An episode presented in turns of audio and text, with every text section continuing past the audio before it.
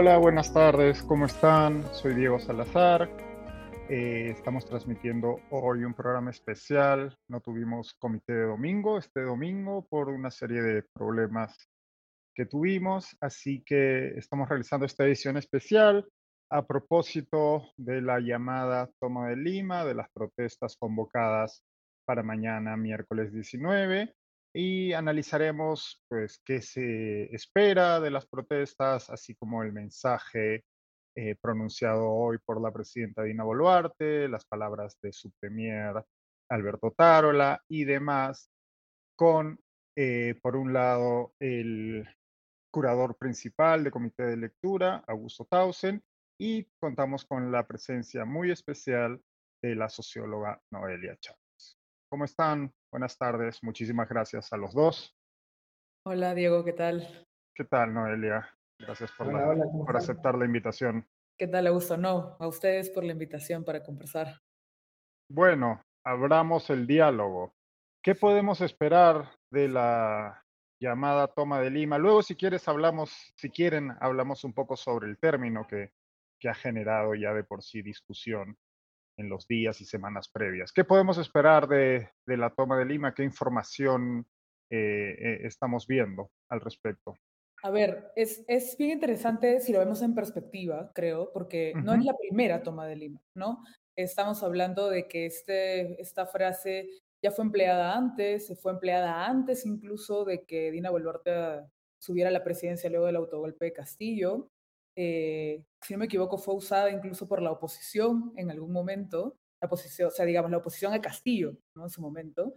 Entonces, es, y después de que, digamos, eh, Dina Boluarte asume la presidencia, han habido como tal tres tomas, ¿no? Tres tomas de, de Lima, ¿no? La primera eh, creo que fue la más nutrida hasta hoy, no sabemos qué va a pasar mañana, eh, la segunda, más bien, creo que pasó mucho más desapercibida y probablemente con algunas eh, organizaciones de regiones que se mantuvieron en Lima todavía un tiempo más, que fue hacia marzo, y esta va a ser la tercera, ¿no? Sin embargo, a diferencia de lo que vimos a inicios de año, em, para, para, tratar de, tomar un poco, un, poco, un poco de lejanía, ¿no?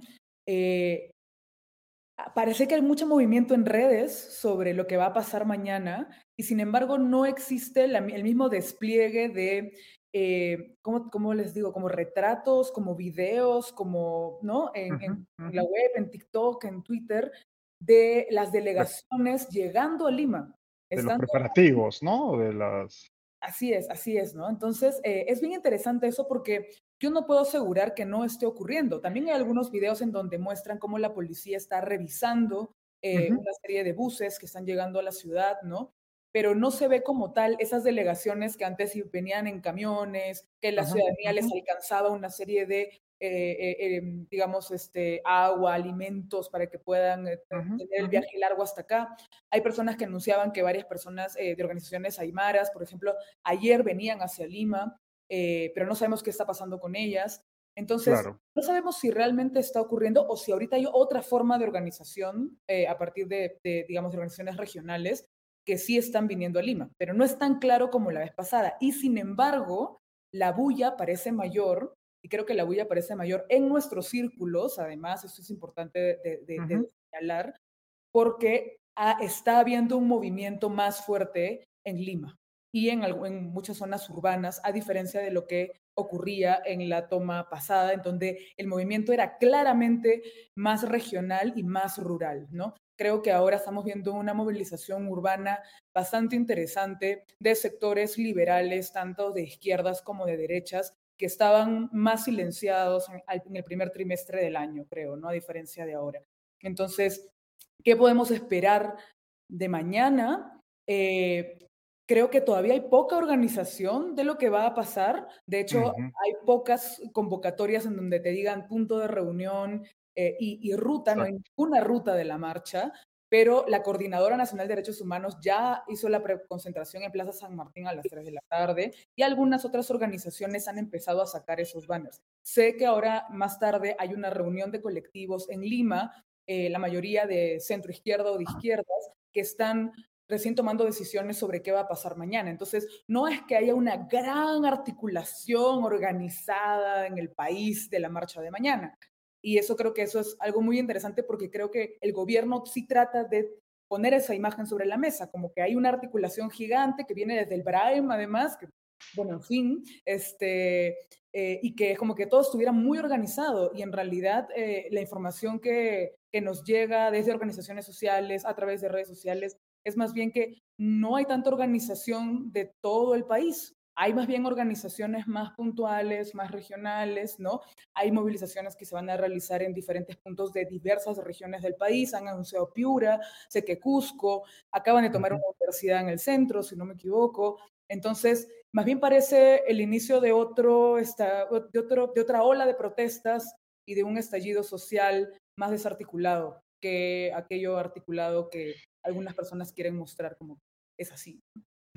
De, hecho, y antes de cederle la palabra a Augusto, a mí, y esto es algo que hemos conversado anteriormente, me parece, en, los foros de comité de lectura y también, bueno, con, personas interesadas en estos temas, a mí sí me llama mucho la atención esa falta de organización, ¿no? Más allá de, por supuesto, la narrativa que describe eh, Noelia, ¿no? En la que sí, el gobierno y, la principalmente desde la policía y el Ministerio del Interior eh, quisiera darse la impresión o venderse la idea de que en efecto hay una articulación eh, peligrosísima de distintos eh, sectores que lindan con lo criminal incluso, ¿no? Cosa que pues no, de la cual no se ha mostrado evidencia en ninguna de las manifestaciones. Eh, pero fuera de eso, ya desde el nombre, ¿no? La toma de Lima, ya, la tercera toma de Lima, uno no toma una ciudad por tercera vez si es que, ¿no? Si es que ha, tenido éxito en las tomas anteriores, eh, pero incluso en los mensajes, ¿no? Eh, yo criticaba hacía relativamente poco el mensaje de la ex premier que de la eh, ex premier que señalaba que se pedía la renuncia de Dina Boluarte y el cierre del Congreso en simultáneo, ¿no? Cosa que, como todo, cualquier persona con un mínimo de conocimiento de nuestro sistema político sabe que es imposible realizar, pero que además son las mismas consignas que se vienen repitiendo desde el día uno o dos de la manifestación y que que esas sean las mismas consignas, que no haya líderes claros o líderes que articulen ese descontento que existe y que está traducido en estudios y en encuestas, ¿no? Las encuestas no dejan lugar a dudas sobre lo impopular que es este gobierno y lo impopular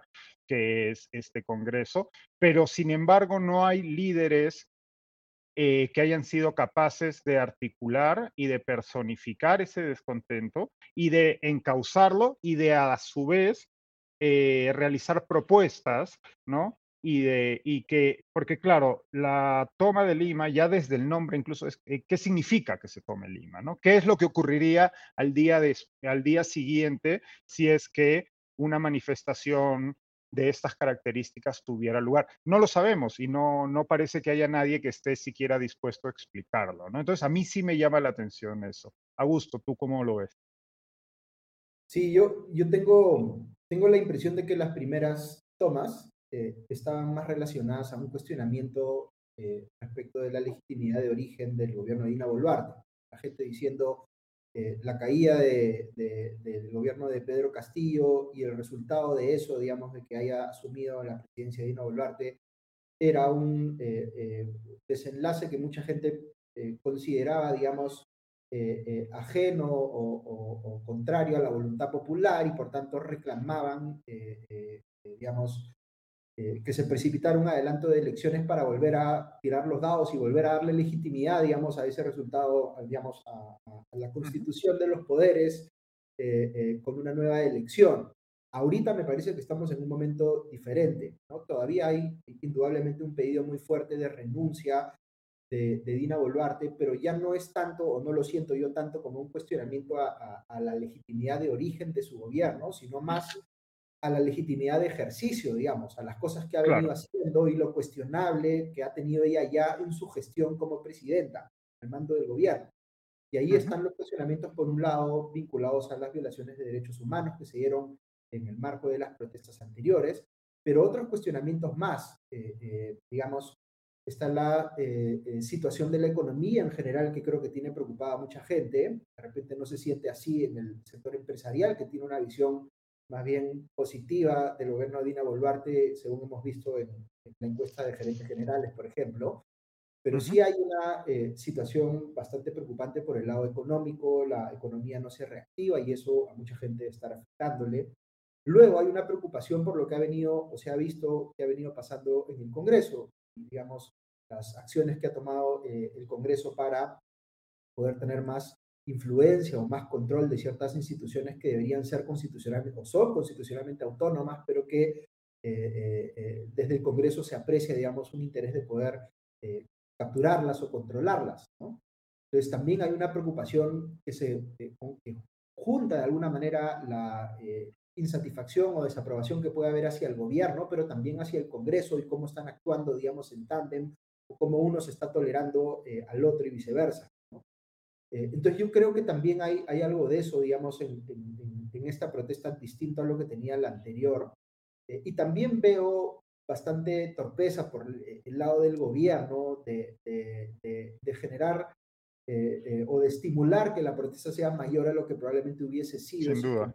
Hemos dado ciertos errores muy torpes, ¿no? De estas reuniones con los integrantes del grupo de la resistencia, los comentarios desatinados de la gente quiere ir a ver el partido de fútbol, en fin, cosas de ese tipo eh, que, que, minimizan o desprecian, digamos, las, eh, los reclamos de fondo que pueda tener un grupo grande de la población, yo creo que terminan estimulando a que la gente se sienta más fastidiada y, proteste en mayor medida, ¿no? Claro, de hecho, hasta, hasta último minuto, hoy, ¿no? Parecería que el principal animador de la protesta es el propio gobierno, ¿no? Eh, la presidenta Boluarte, que repite una vez más que no se entiende qué es lo que pide la ciudadanía. Eh, el, el premier Otárola, como señalaba Augusto, pues con estos comentarios, este, no sé cómo, cómo calificarlos, ¿no? Que solo creo que demuestran el enorme desprecio que este gobierno siente por la ciudadanía, ¿no? no dejen, dejen, ya hemos pasado del déjennos trabajar al déjennos pelotear, básicamente, ¿no? Y la, presidenta Boluarte. Hubo, no sé, eh, hubo un momento en, el, en, la, en la locución de hoy en la que hablaba que está bien eh, reclamar por los derechos, pero hay que hacerlo con propiedad, ¿no? Como si la presidenta fuera quien determina la manera en que la ciudadanía eh, ejerce un derecho constitucional, ¿no? Que es una actitud, además, no solo eh, no solo de la presidenta, hemos visto también eh, un video que ha circulado en redes sociales del congresista Alejandro Cabero, quien habla de los peruanos de bien, ¿no? Frente a los radicales de izquierda, ¿no? Entonces parecería que de hecho quienes, tanto el gobierno como quienes apoyan a este gobierno desde las instituciones son los principales este, animadores de la protesta. ¿Tú, tú cómo ves este, este discurso que viene que se vienen arbolando desde el gobierno y sectores cercanos al gobierno, Noel?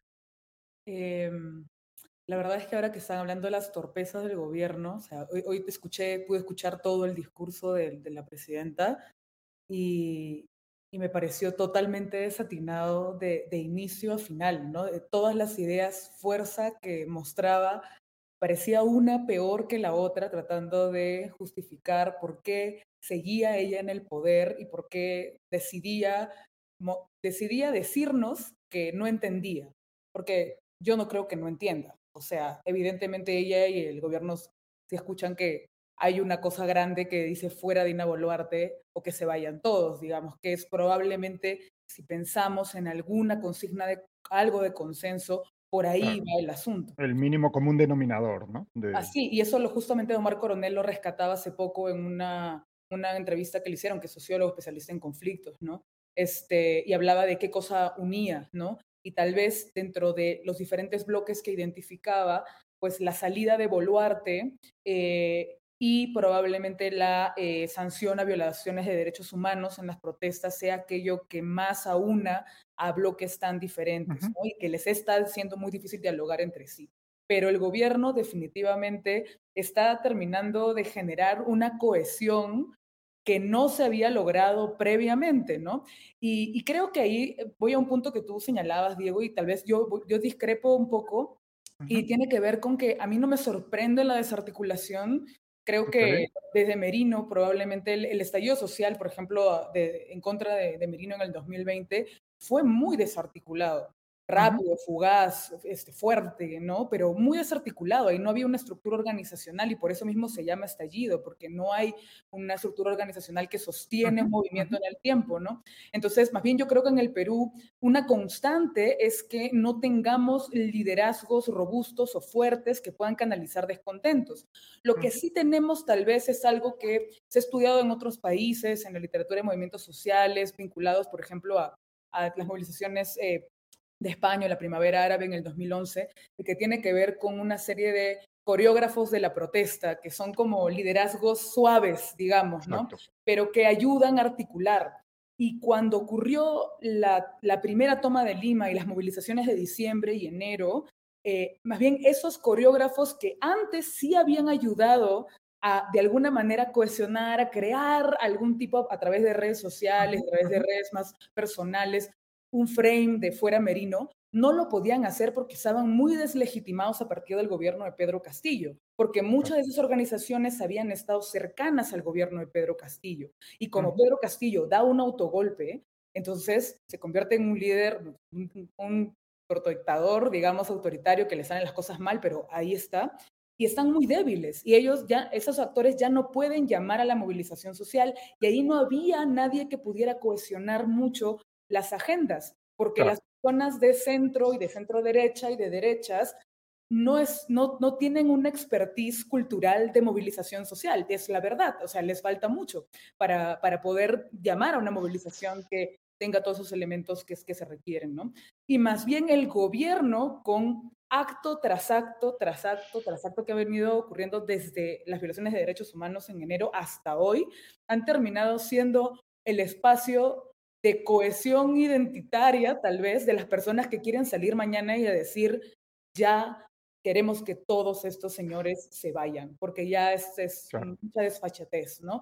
Entonces, sí terminan generando esa cohesión y asusando aún más. O sea, después del discurso de Dina Boluarte de hoy, aparte de que puedes hacer como 100 mil memes de todas las cosas que se dijeron, este, te ayuda, un día antes, te ayuda muchísimo era como una rendición, parecía un discurso, parecía que e, era una mezcla entre lo que quería decir en 28 de julio en el Congreso, cuando tenga que hacer su rendición de cuenta de, de, sus meses de gobierno, con eh, tratar de, dibujar al enemigo, ¿no? Porque siempre uno, cuando, cuando uno gobierna, digamos, desde la comunicación gubernamental y desde los discursos, incluso que buscan generar consenso, siempre hay un enemigo contra el cual pelear, pero su enemigo es muy caricaturesco. O sea, ya con los actores que tú estás viendo de zonas urbanas, además, que empiezan a movilizarse, eh, no hay forma de que esos actores eh, realmente eh, sean legítimos por la población diciendo, ah, no, sí, vamos a pelear contra la camarada Vilma. Y tú dices, ¿quién será esa señora? ¿No? O sea, definitivamente hay remanentes de sendero y es narcoterrorismo, además lo que hay en esa zona. Pero ¿quién, ¿quién, será esa señora ¿Y, qué vinculación tendrá con la protesta? ¿no? Entonces empieza a ser tan complejo que ya, digamos, este, la población no puede seguir creyendo las cosas que está diciendo el gobierno. Sí, solo una, una precisión respecto a lo que comentábamos y la comparación con la, el, estallido social contra el gobierno de, del brevísimo gobierno del, del expresidente, si creo, si creo que lo podemos llamar así, Merino, eh, y es que, en efecto, ese fue un estallido social y que fue muy acotado en el tiempo, ¿no? Mi, mi, mi, lectura o sorpresa iba más bien a que han pasado, pues las protestas inician a finales de, sí, finales de diciembre del año pasado, estamos ya en julio, y a mí sí me llama la atención, ¿no? Quizás sorpresa es un término excesivo, pero sí me llama la atención que no haya habido sectores que sean capaces de articular ese descontento que es evidente y que está. Pero como bien señalabas, en efecto, en el Perú eh, existe una falta de legitimidad general de los actores políticos de cara a la ciudadanía, lo cual eh, dificulta que esto ocurra, ¿no? pero incluso esos actores políticos que han hecho una suerte de marometa, ¿no? Y que han, algunos de los cuales niegan el golpe de Estado de Pedro Castillo y que acompañaron parte de su gobierno, pues ni siquiera esos actores políticos han sido capaces de generar un discurso distinto al que nació espontáneamente, ¿no? Eh, a inicios de la protesta, ¿no? Se sigue con las mismas eh, consignas, se sigue hablando de, se, se, sigue sin plantear un escenario de, ok, ¿qué ocurriría al día siguiente de conseguir el supuesto objetivo, etcétera, etcétera, ¿no? solo esa precisión que en el caso de Merino, pues estaba claro que la protesta sí tenía un objetivo delimitado, claro, y que fue muy acotado en el tiempo. Augusto, ¿qué... Dime, para, Abundar, para abundar, Diego, sobre ese punto que me parece interesante, incluso en la protesta contra Merino, si bien había una insatisfacción bien fuerte hacia el Congreso que había ungido a Merino, digamos, igual la salida política que se le da es por el Congreso. Entonces, no, no se invalida el Congreso, digamos, como actor eh, necesario para darle una salida a la situación en la que estábamos, ¿no? y que lleva, digamos, a la presidencia interina o, o, de transición, como queramos llamarle. Ahora es diferente, ¿no? Porque ahora hay un cuestionamiento hacia Dina, eh, se pide su renuncia, pero también se pide el cierre del Congreso. Eh, con lo cual no hay nadie que esté esbozando cuál es la ruta Claro, porque es bien fácil decir eh, eh, elecciones de nuevo para todo, pero no es tan fácil. O sea, hay que convocar las elecciones. ¿quién convoca esas elecciones? Un rol de transición ahí, ¿no? Entonces, considerando eso también, me imagino que debe ser con un discurso tan fuerte de que se vayan todos. Eh, nadie quiere ser encasillado ahorita como el, el, digamos, este, un representante más de ese liderazgo político fallido, fracasado, como querramos llamarle, sino que están esperando un poquito que avancen las cosas, a que se dé ese, ese cambio, digamos, en la, en la situación para luego aparecer ya más en plan de, de, de, mesiánico, ¿no? De yo soy el que va a salvar la situación, este, pero ya, ya en una situación más cómoda, ¿no? Donde, donde se pueda presentar eh, marcando distancia de manera más clara con lo que, con los actuales actores políticos que hoy están recibiendo todo ese, e, ese rechazo, ¿no? Yo, yo no veo Claro, hay, hay una eh, dificultad por el lado de las organizaciones sociales de articular, yo no soy experto ahí, así que no, no, puedo eh, abundar mucho por, por, ese lado, pero por el lado de los partidos políticos también hay un, hay un pasillo bien grande, ¿no? No hay ningún partido político que esté eh, capitalizando la situación, este, no hay ninguna figura política asociada a la, a la partidocracia, digamos, que esté de alguna manera mostrando una cara diferente? ¿Cómo podría ser la política distinta a lo que hoy la gente está rechazando? ¿no? Pues yo también siento, eh, hay, digamos, que hay una brecha entre la gente que está a favor de una renuncia de Dina Boluarte y la gente que está, eh, eh, digamos, decidida a salir a pedir intensamente que esas, esa renuncia se dé, ¿no? O sea, que está dispuesta a marchar por eso. ¿no? y yo creo que también pasa, debe haber un sector grande de la población que, que, siente un rechazo muy fuerte hacia, hacia, los políticos, pero que tampoco se convence de, de, ese desenlace de elecciones generales este, y cambiamos a todos, porque tampoco ve de dónde podría venir ese elenco que reemplace a lo que hoy tenemos. O sea, falta darle un poco de, de, esperanza a la gente, decir, ok, si, si estás insatisfecho con lo que hoy tienes, sí puede haber algo mejor que venga después. Y, creo que muy poca gente tiene claridad sobre eso hoy, ¿no? Porque no, no se ve que podría reemplazar a lo que hoy se tiene, ¿no? Claro, hay esa falta, esa falta de claridad que señalas, eh, que es un punto bien interesante, además es algo que arrastramos desde el gobierno de Castillo, porque si recordamos las encuestas y los sondeos de opinión de finales del gobierno de Castillo, ya había una tendencia hacia la baja ante ese que se vayan todos, ¿no? Eh, si bien durante buena parte del gobierno de Castillo y del mandato del Congreso hubo una parte importante de la ciudadanía, que es, pues Castillo era un presidente muy impopular, menos impopular que Dina, eso creo que vale la pena recordarlo, eh, y, el Congreso pues eh, tenía una impopularidad similar a la que tiene todavía hoy, pero sin embargo, ante esa opción de que se vayan todos, eh, parecía que ese punto que señalas tú, Augusto, ¿no? que es esa falta de narrativa o de proyecto posterior, eh, más, esa ausencia ¿no? de, ok, ¿qué es lo que pasaría mañana si es que eso llega a, suceder?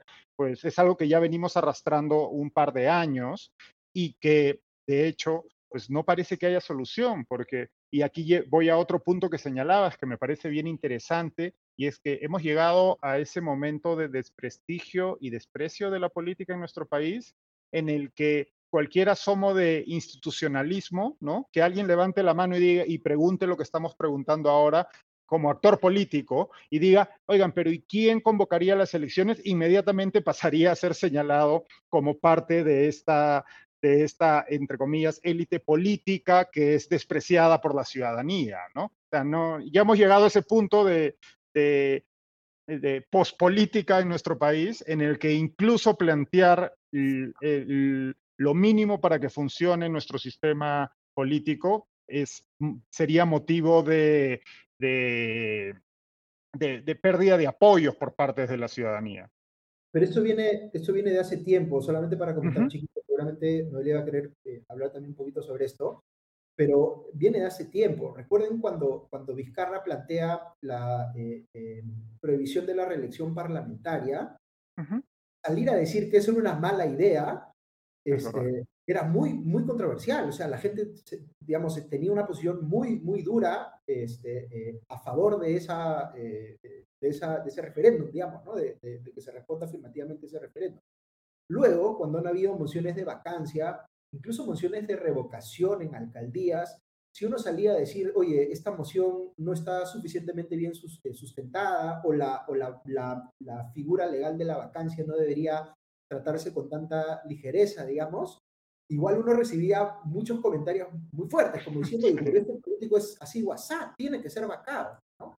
Entonces, eh, eh, salir a defender estos argumentos como más institucionalistas incluso para personas con las que políticamente uno puede estar muy en desacuerdo, pero finalmente son argumentos institucionalistas y las instituciones tienen que ser igual para todos, digamos, este, ya, ya generaba mucho, mucho rechazo de personas que de ordinario eh, eh, defienden un discurso pro democracia, digamos, pero aquí por alguna razón este, no, no, creo que eh,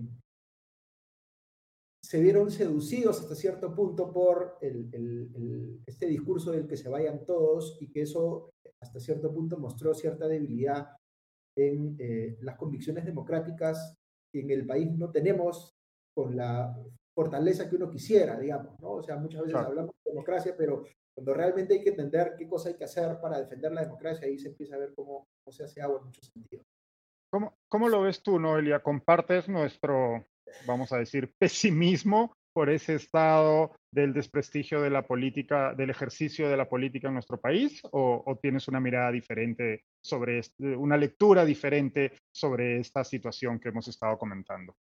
O sea, eh, analíticamente yo comparto, digamos, el pesimismo respecto a cómo se ve la política en el país o qué, qué, figura ha terminado teniendo la política, ¿no? Eh, pero eso ya viene, como, como bien decían ustedes, desde hace mucho tiempo. y creo que... Es un proceso. Y, creo que más bien, este, pese a eso, pese a que la política desde hace muchísimos años no es algo en donde la ciudadanía se quiera realmente involucrar, siempre han habido topes a esfuerzos autoritarios durante las últimas décadas. O sea, siempre ha habido una protesta y los actores políticos escuchaban algo de la, a, la, ciudadanía, siempre había una bancada en el Congreso, siempre había algo que podía hacer retroceder medidas, siempre, ¿no? Eh, incluso cuando eh, hemos tenido congresos muy complicados. El problema de ahora es que esta coalición autoritaria, Congreso Ejecutivo, eh, realmente, bueno, Alberto Vergara lo decía, lo decía muy duramente, ¿no? Que era incluso más complicada que el Fujimorismo en el sentido de que no le interesa lo que piensa la gente. Cero. O sea, la gente Podemos discutir esa, esa aseveración de Alberto si quieren luego, porque creo que ha generado mucha polémica. ha generado mucha polémica, sí. Eh, yo también me, cuesta un poco, pero sí, también entiendo la dirección a la que quiere ir. Sin duda. Eh, y que efectivamente tiene que ver con que acá nada parece frenar esa coalición autoritaria. Sin embargo, voy a decir que siempre trato de igual mirar el vaso, algo como que, no sé si medio lleno, pero al menos que trata de llenarse un poquito y que tiene que ver con, eh, con las organizaciones sociales, que es algo que estaba señalando Augusto. Eh, efectivamente, en Perú no tenemos un tejido social fuerte, no tenemos organizaciones sociales fuertes, pero como les digo, antes existían alguna suerte de coreógrafos de la protesta, al menos, aunque sea débiles, pero que ahí ayudaban a articular un poco, ¿no? Y creo que, como les dije, eso se debilitó a inicios de año cuando, cuando eh, sube Dina y, y Castillo hace un golpe. Y más bien lo que me da la impresión es que ahora estuvieran reviviendo poco a poco, digamos, ¿no? E incluso añadiéndose probablemente algunos otros rostros que todavía no vemos como principales, pero ahí van. Y pienso, por ejemplo, en, no sé, pues los gremios estudiantiles. En Perú nunca han sido fuertes eh, en, en las últimas décadas. Eh, muy difícilmente, no hay federaciones, la FEP no sirve para o sea, nadie conoce quién está en la FEP, es la Federación de Estudiantes del Perú, ¿no? Y más aún con pandemia, eh, algo de política que existía en las universidades termina, terminó desarticulándose muchísimo.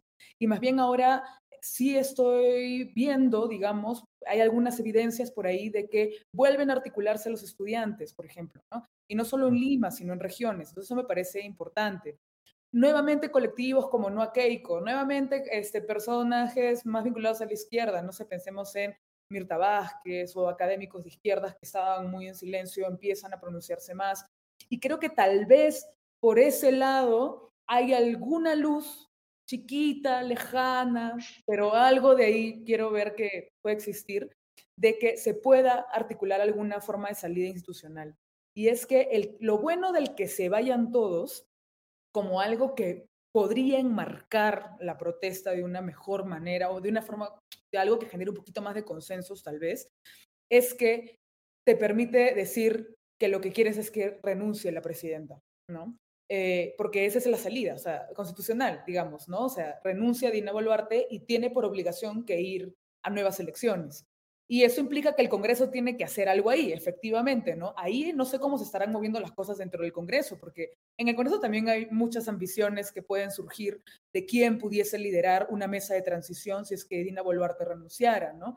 Entonces, digamos que el, que se vayan todos, aunque es muy etéreo todavía y pareciese como que no existiera una salida institucional, sí pueden existir propuestas que pueden empezar a levantarse, sobre todo ahora que algo de mayor consenso hay de lo que había a inicios de año respecto a lo que está pasando en el país. Algo. No digo que completamente, la gente todavía no se mira, se, no, no, no, no quiere mirar a los otros bloques que están protestando, pero si algo se puede hacer por ahí es o Dina Boluarte renuncia, que igual se ve muy difícil de que lo haga, o la causalidad es que el Congreso, por algún tipo de alguna de las, de las, de las tipologías, de los, de los tipos que hay en la Constitución para, digamos, este, eh, vacar al presidente, pues eso también es otra forma, ¿no? Pero no sé cuáles serían esos motivos necesariamente, ¿no? Salvo que sea que plagie, que plagie, que plagió un libro y, y también la condenen por incapacidad moral. Este, pero bueno, pienso que por ahí hay, este, hay una suerte, suerte de salidas. Y solo una idea más, y perdón que, que me extiendo un poco. No, no, por favor. Y es que tiene que ver con que también eh, eh si bien hay gente que no marcharía todavía, además que parece muy costoso marchar, primero porque no hay todavía un solo gorro grande único, porque además puede haber mucha represión y la gente dice, no sé si me va a caer una bomba lacrimógena en la cara, un perdigón o lo que sea que está ocurriendo, sobre todo porque hay mucha información sobre que la policía se está armando, ¿no? Pero por otro lado, en la literatura también, y en la literatura más cuante incluso, ¿no? Este, se, está estudiando mucho algo que se llama costos de abstención. Y es que la movilización social tiene costos para asistir, hay mucho tiempo, muchas cosas que invertir, muchas cosas que perder, pero si uno no va, cuando ya existe un aire de que las cosas están yendo muy mal en el país, también hay un costo de no ir porque hay tensiones morales muy fuertes que tienen que ver con están matando gente, están invadiendo instituciones, están capturando el Poder Judicial, ya tienen el Congreso, ya tienen el Ejecutivo, se van por su NEDU, van a capturarla, eh, quieren capturar los organismos electorales y la gente dice esto ya está demasiado fuerte. Y cuando la gente empieza a ver a las personas saliendo a marchar, hay una tensión moral muy grande que te genera costos y eso va más de psicología política, pero es importante mencionarlo porque también existen costos de no participación y creo que tal vez eso tiene mucho que ver con lo que pasó en el estallido con Merino también. Hay mucha gente, mucha gente joven, sobre todo eh, que, que, están en el colegio, por ejemplo, secundaria o inicios de universidad, que sus papás por pandemia no los dejaban ir a marchar y muchos de ellos se sentían frustrados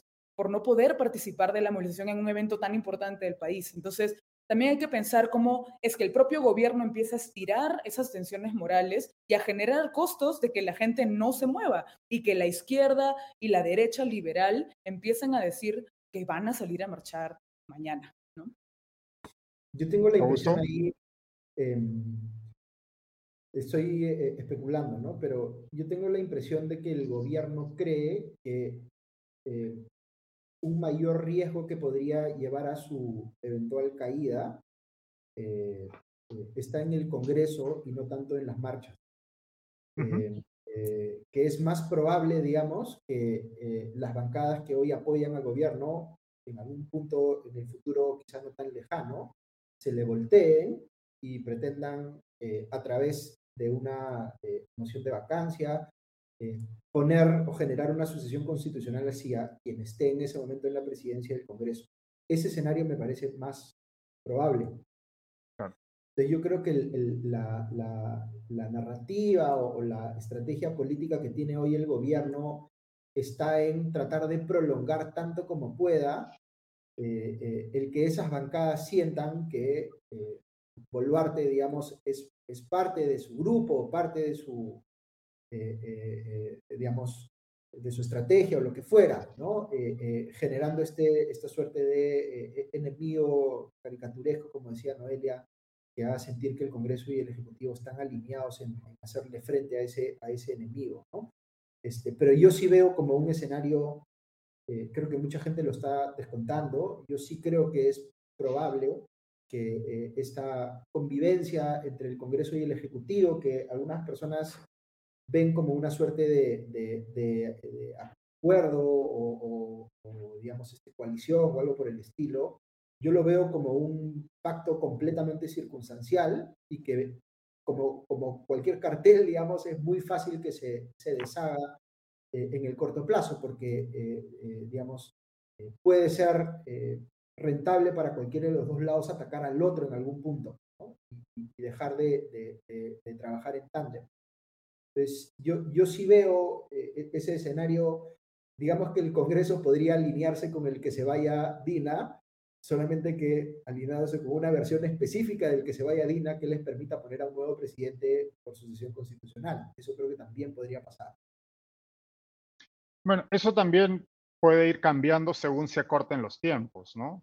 Eh, según sea más probable que un presidente puesto por el Congreso le hace un, el, presidente del Congreso que asuma la presidencia, eh, pues vaya a tener un mandato más cercano al fin del el mandato constitucional de cinco años que culmina en julio del 2028, de, 2026, ¿no? eso, eso también pasa que pues tres años o sí, tres años en, nuestro, en, la historia actual política de nuestro país, pues es, es, es, una eternidad, ¿no? No podemos saber. quería que incidamos un poco en esto que señalaba eh, también Noelia, que habíamos conversado antes, y es sobre esta actitud de desprecio ¿no? constante de parte de, principalmente del gobierno. Y creo que al, en el caso del Congreso estábamos un poco más acostumbrados a, esa, a ese desprecio constante hacia la ciudadanía o al menos hacia sectores de la ciudadanía que no eran parte del electorado del representante del Congreso que, eh, que estuviera eh, realizando esa expresión de desprecio. Pero, por ejemplo, no sé si vieron hoy esta eh, inauguración de un salón en el Congreso que hecha por Boluarte, por Boluarte digo, por Otárola, con el nombre de este policía que fue asesinado en el marco de las protestas, pero que las propias investigaciones policiales han señalado investigaciones que además no han concluido aún, ¿no? Esto, el saco esto a colación a propósito de la cantinela constante del gobierno, de que hay que dejar que las investigaciones concluyan, ¿no? Y este aprovechamiento político que se ha hecho hoy, eh, a mi modo de ver, desvergonzado, ¿no? De la muerte de este eh, suboficial de policía, que de nuevo las investigaciones de la propia policía apuntan a que el, eh, el, responsable de esa muerte es un ex policía, no se conocen todavía los motivos y, por supuesto, las investigaciones siguen su curso, pero que se haga algo, eh, se haga esta manifestación de aprovechamiento político de una manera tan descarada, precisamente a un día antes de las protestas, ¿no? Va en la línea con lo que venías como comentando y con esta frase que, que rescataba Noelia del el politólogo Alberto Vergara, ¿no? Ah, que pues a mi modo de ver, un hipérbole eh, para, eh, para este, recalcar ¿no? Eh, un, argumento, pero que se trata del gobierno que ha expresado una, o la coalición de gobierno que ha expresado un desprecio mayor por, por la ciudadanía. De nuevo, yo no sé si estoy del todo de acuerdo, me parece un hipérbole por parte de Alberto, pero sí es un gobierno que semana a semana manifiesta esta este desprecio por la opinión pública y por la ciudadanía. Y lo que ha ocurrido hoy, aparte del discurso de tanto de Otárola como de Boluarte, con este aprovechamiento político desvergonzado de la muerte de un suboficial de policía, pues me parece que es, es este, injustificable, ¿no? No sé cómo lo ven ustedes. A mí me da la impresión de que ellos están hablándole a, un público, por supuesto, ¿no? tienen una audiencia, sí. Tienen una audiencia. Eh, pero solamente que esa audiencia no es tan grande, ¿no? Eh, pero se están, a mí me da la impresión de que se están intentando, ay, no sé cómo decirlo, no sé si es que se está debilitando su coalición, pero me recuerdo cuando nombraron a la última, a la jefa de salud ahora, que fue la ex ministra, eh, ¿no? Y pienso como que están jugando a, a figuritas repetidas, ¿no? En ciertos espacios, porque parece que la coalición que tienen o la coalición más segura que tienen no les está proveyendo de más personas tampoco para poder sostener su, su gobierno. Y entonces están tratando de siempre recurrir a esa audiencia eh, más radical, eh, conservadora, eh, de derecha en cuanto a lo económico probablemente, ¿no? Su discurso parece pegar mucho con ese lado, pero que si uno ve las encuestas son pocos, ¿no? Los que no están ahorita, digamos, eh, los que están en sintonía con, ese gobierno, ¿no? Eh, y más bien a eso me hace a mí pensar en cuáles son los costos del desprecio también, ¿no? Porque eh, tiene que haber algunos costos. Para el gobierno, creo que son más claros. O sea, si Dina Boluarte renuncia, va a estar empapelada de los pies a la cabeza apenas salga del poder. Entonces, entiendo que ella se quiere aferrar por eso pero también es costoso para toda la coalición, porque quieranlo o no, igual los periodos presidenciales no es que sea, imagínense que se aferra, que se queda hasta el 2026, igual esos partidos que están ahorita, sean cascarones o no lo sean, eh, y las personas que están ahí, eh, van a salir y van a tener que haber nuevas elecciones, salvo que quieran hacer un golpe terrible y quedarse en el poder para, para, siempre. Bueno, pero también se sabe que las experiencias autoritarias no duran para siempre. Entonces, eh, eso es algo que también debe estar ahí resonando. Entonces, si bien parece que ese es un proceso lento, creo que alguien, no me acuerdo quién, creo que Pablo Sosa lo decía en su Twitter, y decía cuando Alberto Fujimori dio el autogolpe en el 92, pasaron casi 10 años para que hubiera una marcha de los cuatro suyos y que ese gobierno pudiese caer. Aquí estamos hablando de 6, 7 meses y que parece que las protestas continúan ahí tratando de articularse fuertemente y que la coalición empieza a perder peso porque me da la impresión de que es costoso. Eh, el bandido estacionario autoritario siempre tiene problemas de, de, estabilidad cuando ocurren espacios de sucesión, justamente, ¿no? Entonces, los políticos, así sean sumamente miopes eh, en su, y sean muy cortoplacistas y muy caníbales en determinados momentos, creo yo, además, este, igual va a llegar un momento de sucesión, pronto o luego. Y ahí la supervivencia de sus acciones políticas pueden tener un peso también, ¿no? Entonces, tal vez algo que no se está recordando mucho y que podría ser parte del enmarcamiento de protestas, que tiene que ver que apoyar a esta coalición sí genera costos eh, políticos y electorales fuertes, sobre todo porque estamos en un país en donde cualquier persona parece poder llegar al poder y repetir el plato también, ¿no? Hay varios congresistas que no han hecho un gran trabajo este, y continúan dando vueltas alrededor de ese espacio, digamos, ¿no? No digo que necesariamente se relijan, pero porque no se puede, pero sí alrededor de ese espacio. Entonces, yo creo que eso es importante. Y lo otro, además, es que muchos de ellos tienen públicos regionales.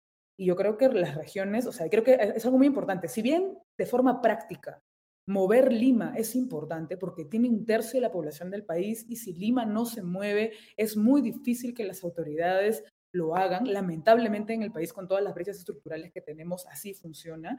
este, sí es muy cierto que esas demandas son muy válidas y son necesarias de leerlas, los de los diferentes bloques, diferentes frentes, diferentes organizaciones. Y creo que desde que Castillo gana además las elecciones, eh, hay como un sacudón a todos los políticos de qué es lo que realmente está faltando eh, hacer para poder articular al país como país, ¿no? Ahí hay un grito muy fuerte que desde las zonas urbanas y desde Lima no se está escuchando y creo que es importante eh, que se, siempre se discuta.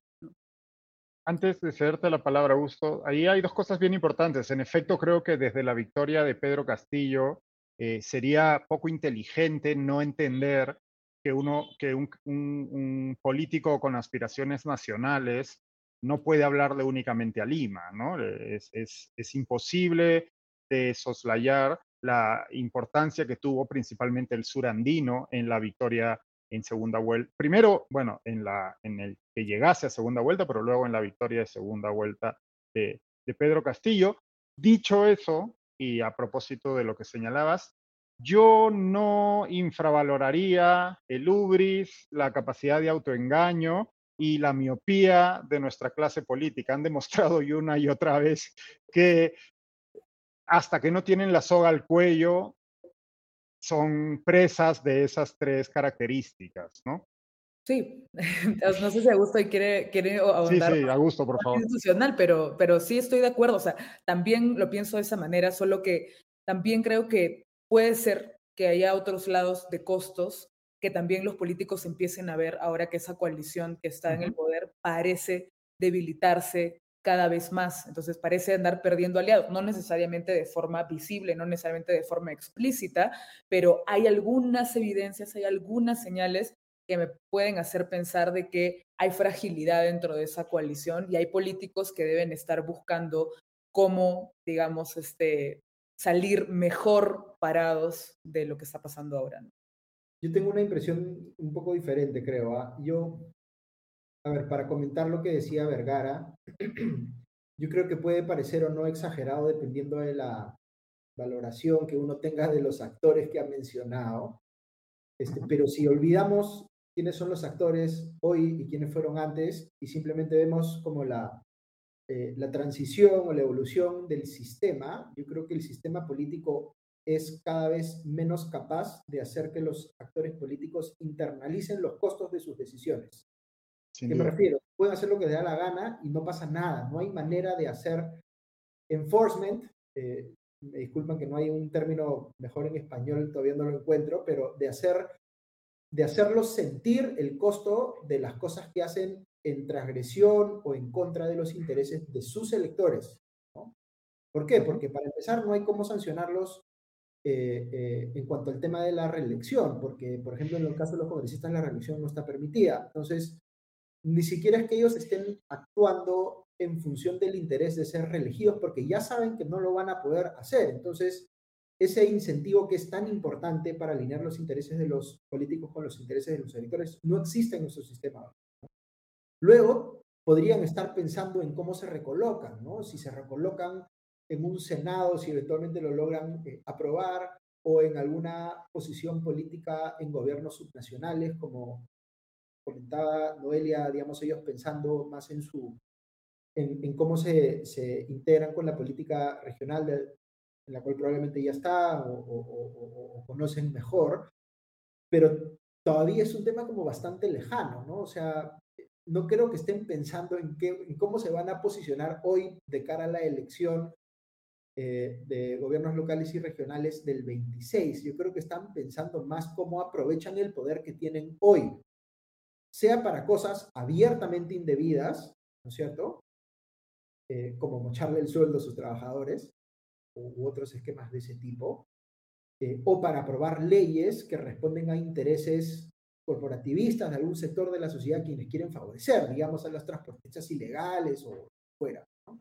Yo, yo creo que es bien duro decirlo, este, y no quiero tampoco generalizar, pero yo, yo sí diría que la política peruana hoy funciona como un cartel de actores que están eh, cómodos con el status quo y que no necesariamente están pensando en lo que va a pasar acá tres años, sino están pensando en cómo mantienen los beneficios que genera ese cartel hoy. Eh, y por tanto, aun cuando tengan discrepancias ideológicas o programáticas muy fuertes, la, eh, el conflicto que se genera entre ellos es de muy baja intensidad, normalmente, digamos, son escaramuzas, ¿no? Se, se andan diciendo cosas en Twitter, se pelean, pero nada que vaya a generar un desenlace mayor hasta que ese cartel se vuelve muy inestable y uno de los participantes siente que puede sacar suficiente ventaja anulando a los demás, ¿no? Como cuando ya nos vamos a un escenario de eh, pedidos de vacancia de un lado versus pedidos de disolución del Congreso del otro. Pero mientras no estamos en ese nivel de escalamiento, todos están relativamente cómodos porque viven en un escenario donde nadie les puede hacer internalizar los costos políticos de sus acciones. Entonces, ese es un escenario ideal para un político que no quiere hacer bien su trabajo, sino que quiere aprovecharse del poder que tiene. Y están muy cómodos con eso. Yo, por tanto, no, no veo, digamos, o sea, podría ocurrir que en las bancadas eh, anticastillistas, digamos, eh, ya quieren hacerle menos favores al gobierno, eso creo que puede estar pasando perfectamente, pero eso no significa que vayan a pasar a querer bajarse al gobierno eh, de, de, ahorita mismo, digamos, porque todavía pueden beneficiarse del status quo. Entonces, yo creo que van a tratar de estirar tanto como puedan ese status quo, pero va a llegar en un, un momento en el cual les va a ser más conveniente sí buscar bajarse al gobierno de Dina Boluarte, me parece a mí, ¿no? Podría no ocurrir, estoy especulando. Pero, pero, pero ese, eh, más o menos así me imagino yo la transición, ¿no? Una suerte de coexistencia entre bancadas, eh, eh, digamos, en el Congreso y el Ejecutivo que hoy tenemos, hasta un momento en que esa coexistencia no se pueda manejar más, porque los mismos insertivos del, cartel hacen que alguno quiera tratar de anular al otro, y ahí es que vamos a entrar en un escenario de escalamiento del conflicto, similar a los que ya hemos tenido, ¿no es cierto? Similar a estas peleas de vacancia contra disolución que ya hemos tenido, ¿no? Eh, vamos, yo creo, más o menos en la misma línea, ¿no? Noelia. También es que sí comparto lo que señala Augusto, o sea, es que ese lado, digamos que más realista y duro, solo que como he percibido algún tipo de agrietamiento en esa coalición, me da la impresión de que eh, pueden haber algunos egos, tal vez, dentro de algunas bancadas congresales que pudiesen tratar de aprovechar el espacio. Tal vez, no lo sé, no sé si tengan la capacidad. Hoy día leía un artículo de Gerardo Mank, si no me equivoco, y que hablaba de, la necesidad de tener políticos con capacidades para poder hacer andar la democracia, eh, digamos, no, no, estáticamente, sino que de verdad hacerla mejorar, ¿no? Y eso es algo que nos falta en el país, pero eh, me da la impresión de que más allá de eso, que no creo que lo consigamos a, corto plazo, eh, más bien estamos viendo cuáles son las coaliciones que se pueden armar para poder pasar a un escenario en donde yo siempre he dicho que si se adelantan las elecciones, lo que uno va a tener es como nuevamente un, un sorteo otra vez, ¿no? Entre las mismas personas que están haciendo política, volver a sacar otra figurita, a ver si esa, con esa figurita nos va mejor. Y probablemente vamos a estar en un loop, que es algo que también había dicho previamente, parece que estamos en un loop constante de vacancias, disoluciones, ¿no? Este, protestas, estallidos, vacancias, disoluciones, permanentemente, ¿no? Este, y creo que va a ser difícil salir de ese loop si efectivamente no podemos eh, formar y crear políticos, políticas eh, de calidad que tengan una mirada mayor del país que su propio bolsillo, que es lo que estamos viendo ahora, ¿no? Igual quisiera no generalizar a todos y todos los políticos que ahorita están en el poder, porque seguro que hay personas rescatables, hay personas que desde el propio Congreso critican al propio Congreso, desde bancadas de centro derecha, centros, izquierdas, ¿no? Que no están en esos dos extremos. Y creo que también es importante de, pese a que la mayoría parece ser así, pueden existir esos otros espacios, porque si no existiesen esos otros espacios, estaríamos condenados a, a ese loop eterno, ¿no? Y yo espero que eso no sea así. Pero efectivamente, si uno lo piensa, digamos, fríamente, con las cosas que están ocurriendo, tendemos a pensar, sí, todos son unos cortoplacistas y la verdad es que se ve muy difícil esto pero tampoco menos, menospreciaría la calle. De nuevo, no quiere decir que mañana, no sé qué es lo que va a pasar mañana. O sea, me gustaría saber un poco más qué va a pasar mañana, pero como a todos nos gustaría, creo, sí. Sí, pero, pero ah, creo que, eh, como les dije al inicio, no hay mucha evidencia de qué exactamente es lo que va a ocurrir. Sin duda. Es que hay muchas cosas que antes no se estaban moviendo, que ahora parece que sí, ¿no? Y, y, igual, igual la presión de la calle ha sido importante en la última década en donde hemos tenido políticos tal vez un poco menos depredadores, no sé, o, caníbales, no sé cómo llamarles, que los que tenemos ahora, eh, pero tampoco tan. Y, eso sí ha logrado ciertas cosas. Entonces, tal vez, tal vez ahí hay alguna posibilidad, ¿no? Eh, eso es nomás como dejarlo ahí suelto. Sí, y yo, yo añadir a eso, que creo que es, eh, dentro de esta eh, lógica de, qué otros actores en el pasado reciente han controlado las eh, amagos o virajes autoritarios de los actores políticos, está en la calle sin duda. También han habido otros, ¿no? Ha estado la prensa, cuando ejercía eh, una labor menos criticable que la que vemos hoy por hoy. Estaba la tecnocracia también, que controlaba los impulsos demagógicos del Congreso, en fin, habían otros actores que también cumplían un rol, ¿no? Y esos actores también han perdido mucha credibilidad, mucha capacidad de influencia por sus propios errores o por otras razones. Entonces, eso, eso creo que también hay, que considerar, porque estos, estos otros elementos del sistema también cumplían un rol que era importante y ya no lo están cumpliendo como, como, como debieran, ¿no? Y, y lo otro que añadiría, que también creo que Noelia lo mencionó en un momento, pero, pero creo que es importante ahondar, es el, partido político es un actor diferente a los individuos que llegan al poder a través de ese partido y no necesariamente están alineados en sus intereses. Entonces, uno esperaría que si el partido político tiene hoy congresistas como los que vemos, por ejemplo, eh, eh, tome acciones a la interna para generar los cambios que se requieran para que ese partido tenga vigencia en las siguientes elecciones, ¿cierto?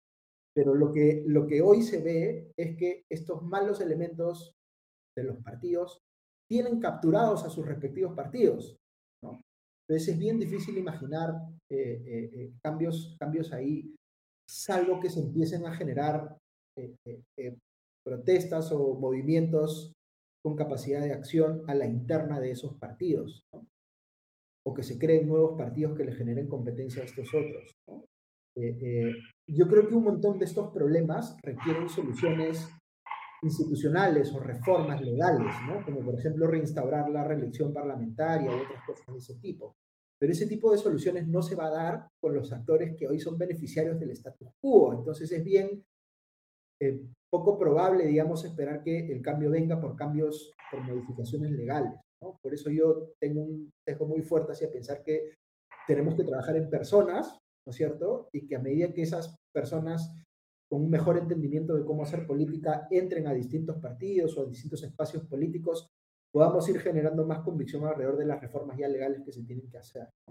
Es un problema como del huevo y la gallina, pero entre el huevo y la gallina, digamos, este, eh, eh, eh, yo creo que necesitando las dos cosas a la vez, es muy importante hoy sobre todo trabajar en personas, ¿no? Ese, ese que se vayan todos tenemos que cambiarlo por un que entren mejores, ¿no? Este, y, hay que mostrar quiénes pueden ser esos mejores, que no solamente están en un espacio del espectro eh, ideológico, político, sino que debieran estar de manera transversal en todo el sistema.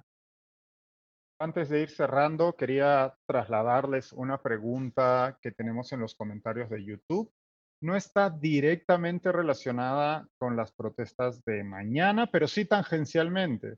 Y la hace Soledad Stevenson y nos pregunta, ¿qué pasaría si esta gente, refiriéndose a los actuales responsables del Ejecutivo y al Legislativo en su conjunto, es decir, al Congreso, ¿no? que como hemos dicho con anterioridad, pues son los dos principales actores eh, de nuestra vida política y además poseen una amplísima impopularidad. ¿qué pasaría si estos actores, por miedo a la cárcel, deciden no irse? Es una, creo que es una, un escenario hoy eh, poco probable, pero de todas maneras creo que es interesante entretener la posibilidad y analizar ese escenario. ¿Qué piensan? Se van a la cárcel igual, solo que en otro momento y por otras razones, ¿no? Pero, pero negarse a hacer elecciones, sea que tengan el Ejecutivo o el Legislativo, debería tener ese, ese desenlace, ¿no? Sí, creo que coincido. O sea, como, como dije antes también, este, las, los gobiernos autoritarios, eh, si bien pueden mantenerse un tiempo en el poder, no son eternos. En toda la historia uno pueden ver cuál, cómo son, bueno, al menos en la historia desde que la democracia empieza a ser, digamos, el régimen más importante o hacia dónde se empieza a trasladar el mundo, los regímenes autoritarios siempre caen por algún lado, ¿no? Y puede caer porque la presión de la gente es muy grande y por eso tiene que salir, puede ser porque le descubren algo que es imposible seguir tapando, pensemos en Fujimori también, este, eh, etcétera, ¿no? Ahora, también hay otros casos de ejemplos de otros regímenes autoritarios o dictatoriales, como, no sé, pues Venezuela, digamos, ¿no? Que tienen, otras, que tienen otras condiciones también. Creo que eso también es importante cuando uno empieza a comparar con otros países, ¿no? También qué condiciones hay en esos países y por qué es que ocurre lo que ocurre, ¿no? Sin duda. Sin embargo, sí creo que, que siempre el, autoritarismo tiene un pie flojo, tiene una grieta, y por eso es que me gusta a veces puntualizar en por aquí parece que, por aquí parece que se puede caer, por aquí parece que se está haciendo endeble. Y no pareciese que los autoritarios que están ahorita en el poder, con las torpezas que cometen a lo largo de estos meses, eh, realmente tengan la inteligencia de autoritarios mucho más poderosos que sí te arman una maquinaria gigantesca en un país para controlarlo por décadas. O sea, no creo, no me da la impresión, al menos por ahora, de que este régimen tenga esa capacidad. Entonces, por algún lado va a caer, así sea, llegando a las elecciones al 2026, pero eso cada vez parece más difícil con cada paso que da este gobierno.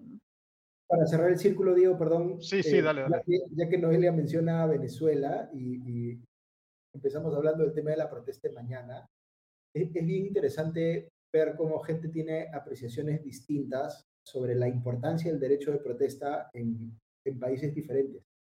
Ah, sí. Personas, claro. personas que tienen problemas con el ejercicio de la protesta eh, en estos meses en el Perú, no lo tienen necesariamente con el ejercicio de la protesta en Venezuela, por ejemplo. Entonces hay, hay, hay, que entender ahí, hay que ser bien autocríticos, ¿no es cierto? Y tratar de pensar bien, más allá de los actores, qué es lo que necesita una democracia en términos del ejercicio de derecho de protesta. ¿Por qué existe el derecho de protesta como un derecho importante dentro de las constituciones de los países democráticos? ¿no? es un derecho absoluto como ningún derecho constitucional es absoluto, pero es un derecho bien importante.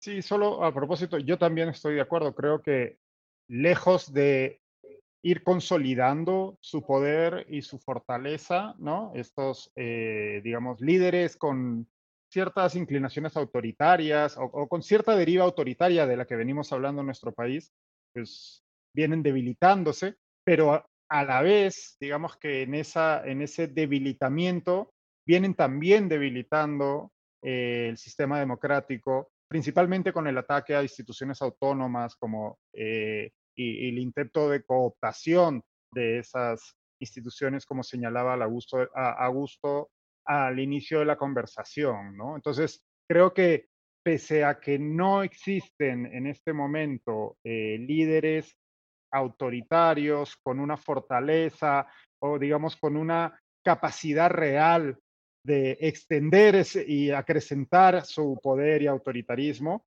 no por ello dejan de ser menos peligrosos, porque esa es, es continúan horadando el sistema eh, político del país.